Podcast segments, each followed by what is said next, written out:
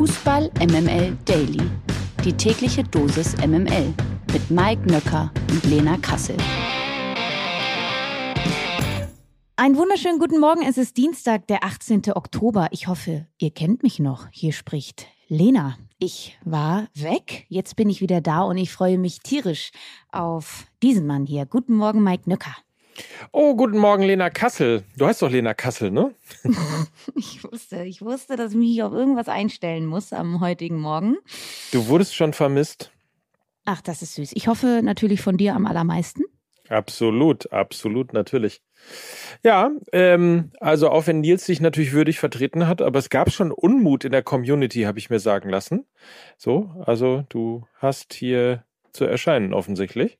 Äh, insofern schön, dass du wieder da bist. Ich muss ja dazu sagen, ähm, ich bin ja auch immer so ein bisschen lost, wenn ich keinen Daily habe. Ne? Also ja, meistens verbinde ich das entweder dann eben mit dem Prime Video Ausflug oder eben privaten Ausflug, sprich einmal Lena auf der Ballermann-Theke.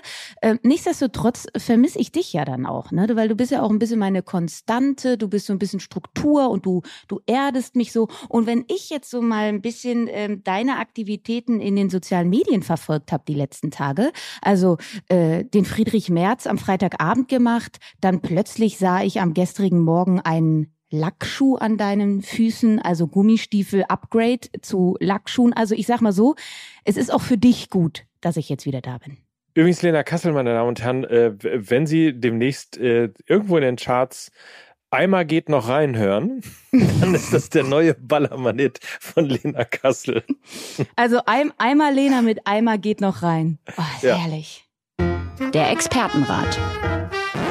Gestern Abend ist der Ballon d'Or in Paris vergeben worden. Zum besten Spieler der vergangenen Saison wurde Real Madrids Karim Benzema gekürt. Beste Spielerin wurde Alexia Putellas vom FC Barcelona und zum besten Torhüter wurde Thibaut Courtois von Real Madrid gewählt.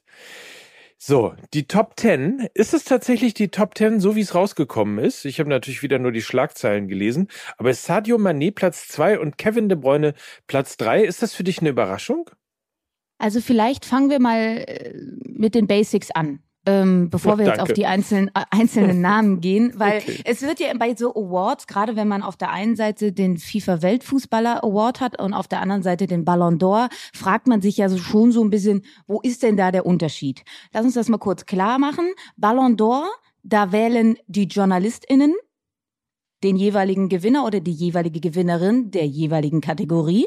Und beim FIFA Weltfußballer tun das die Kapitäne und die Trainer also keine Journalisten. Also das ist der große, große Unterschied ähm, bei diesen beiden Awards. Dann vielleicht auch noch wichtig, und das ist eine Neuerung, bei diesem äh, Ballon d'Or geht es um die Leistung der vergangenen Saison, nicht um die Leistung des Kalenderjahres. Ich glaube, das ist wichtig um zu verstehen, wie auch ähm, ein bisschen die Platzierung dann so gefällt wurde, wie sie nun mal jetzt letzten Endes ist. Also explizit nicht Kalenderjahr, weil dann müsste auch eventuell die WM noch mit einfließen. Die ist ja aber im November und die ist nicht schon vorbei, wie es üblich ist, ähm, so dass es dann eben zu dieser Neuerung kam. Also so viel zur Vorrede.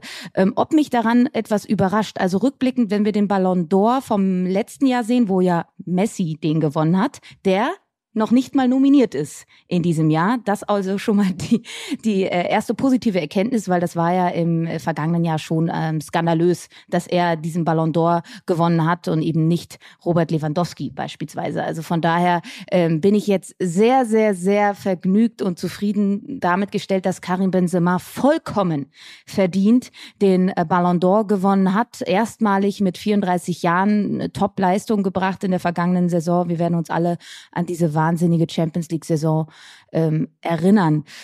Was spannend noch ist, dass es auch eine neue Kategorie gab, den Sokrates Award. Und du hast ja Sadio Mané schon angesprochen. Er ist äh, bei bester Spieler nur auf Platz zwei gelandet, aber er hat den Sokrates Award gewonnen. Also ein Award, der das soziale Engagement eines Spielers oder einer Spielerin auszeichnen möchte. Und er engagiert sich sehr im Senegal, baut dort Schulen. Also er hat da am gestrigen Abend auch abgesahnt. Und äh, Überraschung vielleicht, wenn wir jetzt mal bester Spieler kommt aus La Liga, beste Spielerin kommt aus La Liga, bester Jugendspieler mit Gavi kommt aus La Liga. Bester Torhüter kommt aus La Liga. Jetzt darfst du dreimal raten, aus welchem Land der beste Club kommt. Aus, aus der Premier League natürlich. Na natürlich, natürlich, aus der Premier League. Ja klar. ja, und äh, warte mal, was hat er nochmal gewonnen? Ach, nichts, ne? Außer jetzt äh, die Premier League. ja, sehr interessant auf jeden Fall.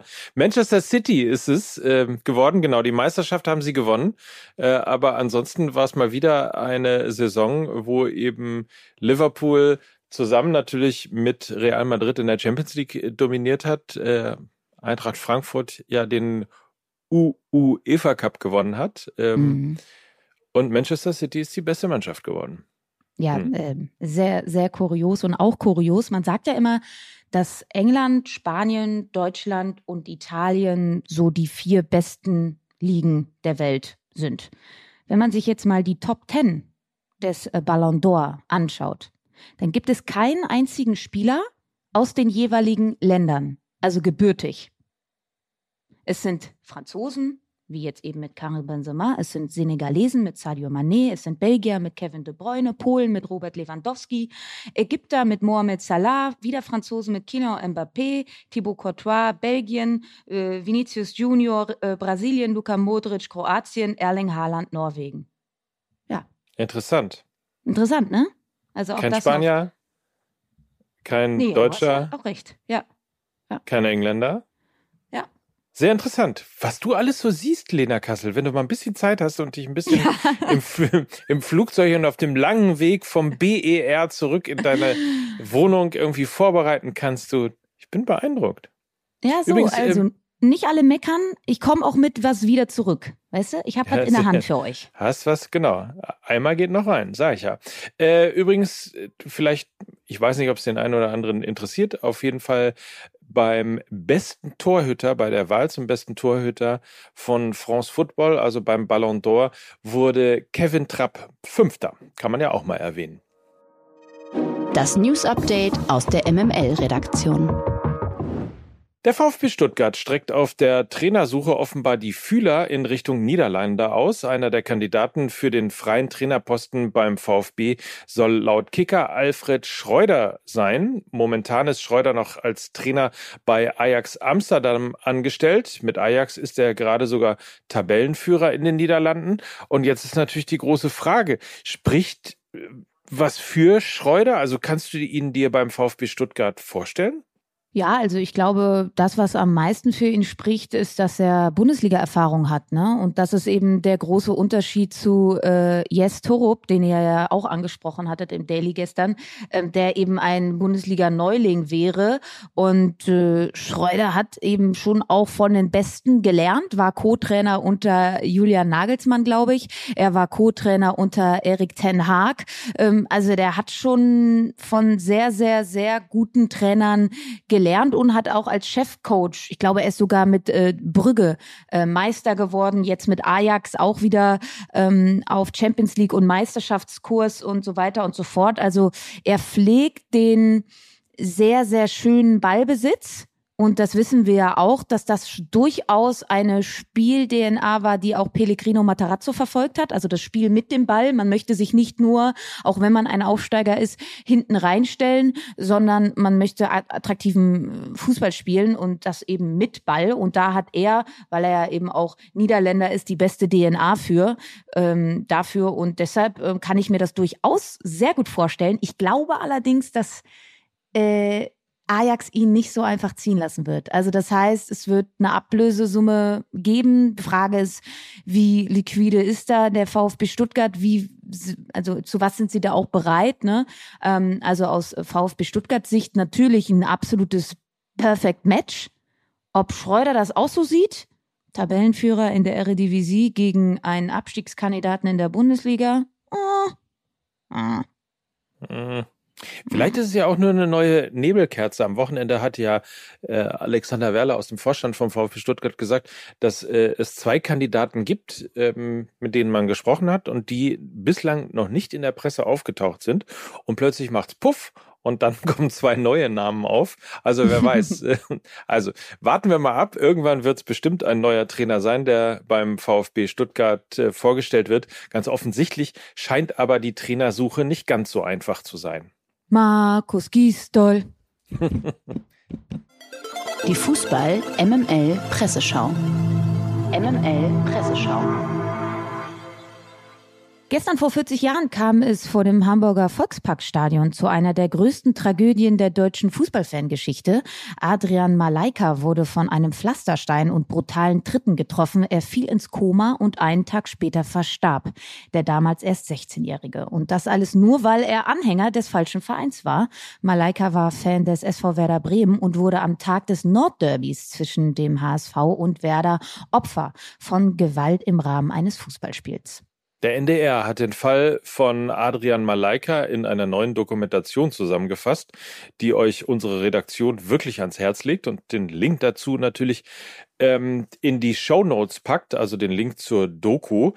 Das also man wird ja gleich ruhig beim Vorlesen dieses Textes. Man merkt also, ähm, es ist ein äh, ganz wichtiger Film und vor allen Dingen ein ganz wichtiger Punkt des Films ist, die Gewalt rund um die Fußballstadien nimmt wieder zu. Ein Trend, der nur schwer zu akzeptieren ist, logischerweise, oder Lena?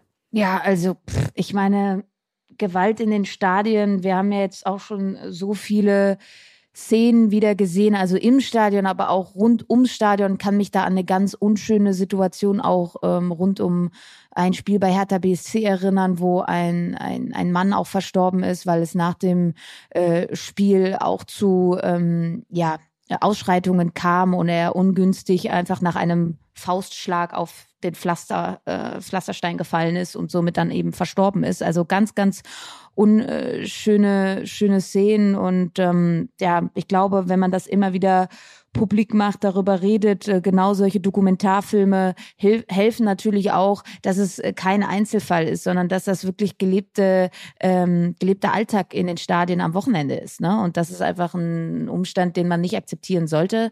Und ich glaube, genau solche Dokumentarfilme helfen, das Ganze uns allen mal äh, nochmal vermehrt ins Bewusstsein zu rücken.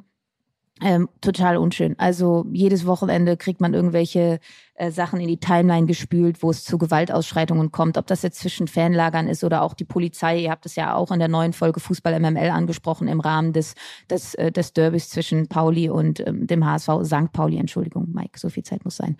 Ähm, also total traumatisch, auch immer sowas zu sehen. Ähm, mir läuft dann immer sehr kalt den Rücken runter. Auch, und auch dir wurde ja schon gedroht. Wie bist du damit umgegangen? Naja, also ich ähm, gerade auf zwei Bier habe ich dann auch ein ganz hitziges Gemüt und da ist mir dann auch egal, wie breit oder wie groß die jeweilige Person gegenüber von mir ist. Ich habe dann aber natürlich die wesentlich besondere Frau an meiner Seite, die mich dann immer ein bisschen zügelt und ähm, deshalb war es in dem Fall auch ganz gut, dass ich glaube ich nicht darauf reagiert habe, sondern dass dann auch äh, sehr viel Polizei im Umfeld war. Ich habe mich schon geschützt gefühlt Ne? Und ähm, es blieb ja dann auch, und das gehört ja dann auch zur Wahrheit dazu, äh, es blieb ja dann auch bei den Sprüchen und es wurde äh, keine gewalttätigen äh, Sachen ausgetragen. Also von daher bin ich wohl dann noch mal glimpflich davon gekommen. Verlierer des Tages. Das ist heute Tim Wiese. Sein ehemaliger Club Werder Bremen hat sich gestern Abend nämlich in einer Stellungnahme von seinem früheren Torwart distanziert und angekündigt, diesen bis auf weiteres nicht mehr zu offiziellen Veranstaltungen des Vereins oder zu Werder Traditionsmannschaften einzuladen. Grund sei dessen wiederholter öffentlicher Umgang mit bekannten Personen aus dem rechten Milieu. Das ist ein Zitat gewesen. Bereits am Wochenende hatten sich Bilder des langjährigen Werder-Keepers in den sozialen Medien breit gemacht. Auf denen war er dann zusammen mit Stefan Ahlich auf dem Bremer Freimarkt zu sehen. Ahlich äh, soll enge Kontakte in die Neonazi-Szene haben kann man nur sagen, konsequenter Schritt, würde ich mal sagen, ähm, Wiese jetzt erstmal vor die Tür zu setzen. Ja, Legacy hin oder her.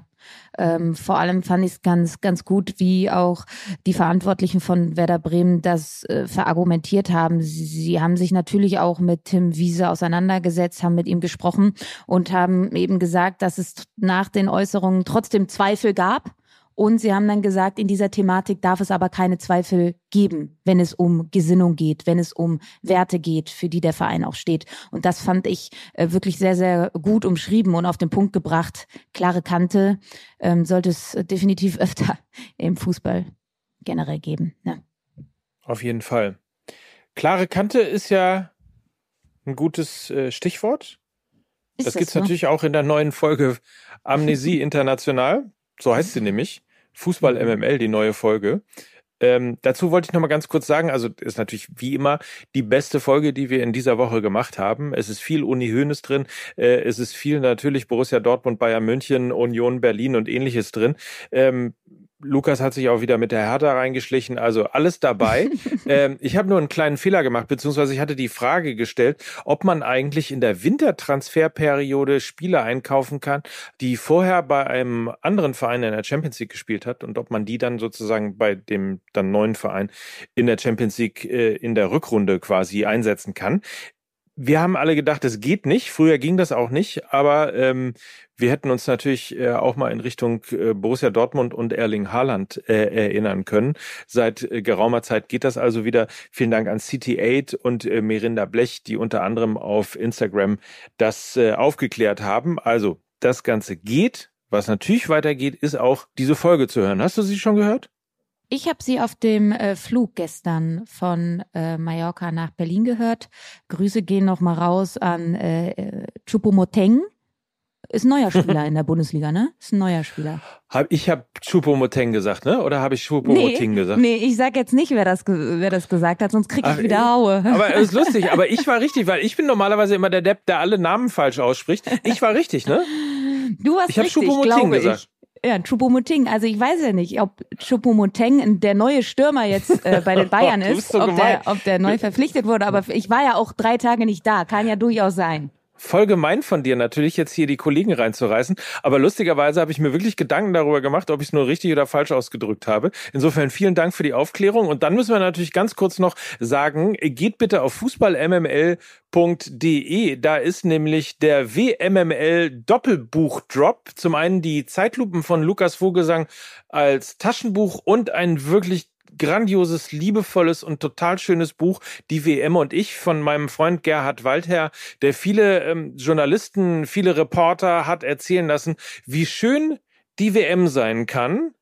Von 1954 ähm, äh, bis in die Neuzeit. Wir beschäftigen uns natürlich auch äh, mit dem Thema Katar. Also ähm, beides wirklich schöne, empfehlenswerte Bücher gibt's ab sofort bei fußballmml.de zu kaufen. So, dann verbleibt uns jetzt nur noch zu sagen, äh, heute Abend auch wieder DFB-Pokal. Es geht hier Schlag auf Schlag. Darüber reden wir natürlich morgen.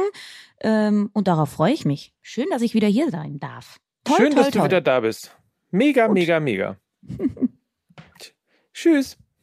Ach so. Nee, guck also, mal, jetzt, habe ich. Da hat sich hier alles geändert, oder was? Jetzt wird nochmal anständig Tschüss gesagt. Das waren Mike Nöcker und Lena Kassel für Fußball MML. Tschüss. Tschüss.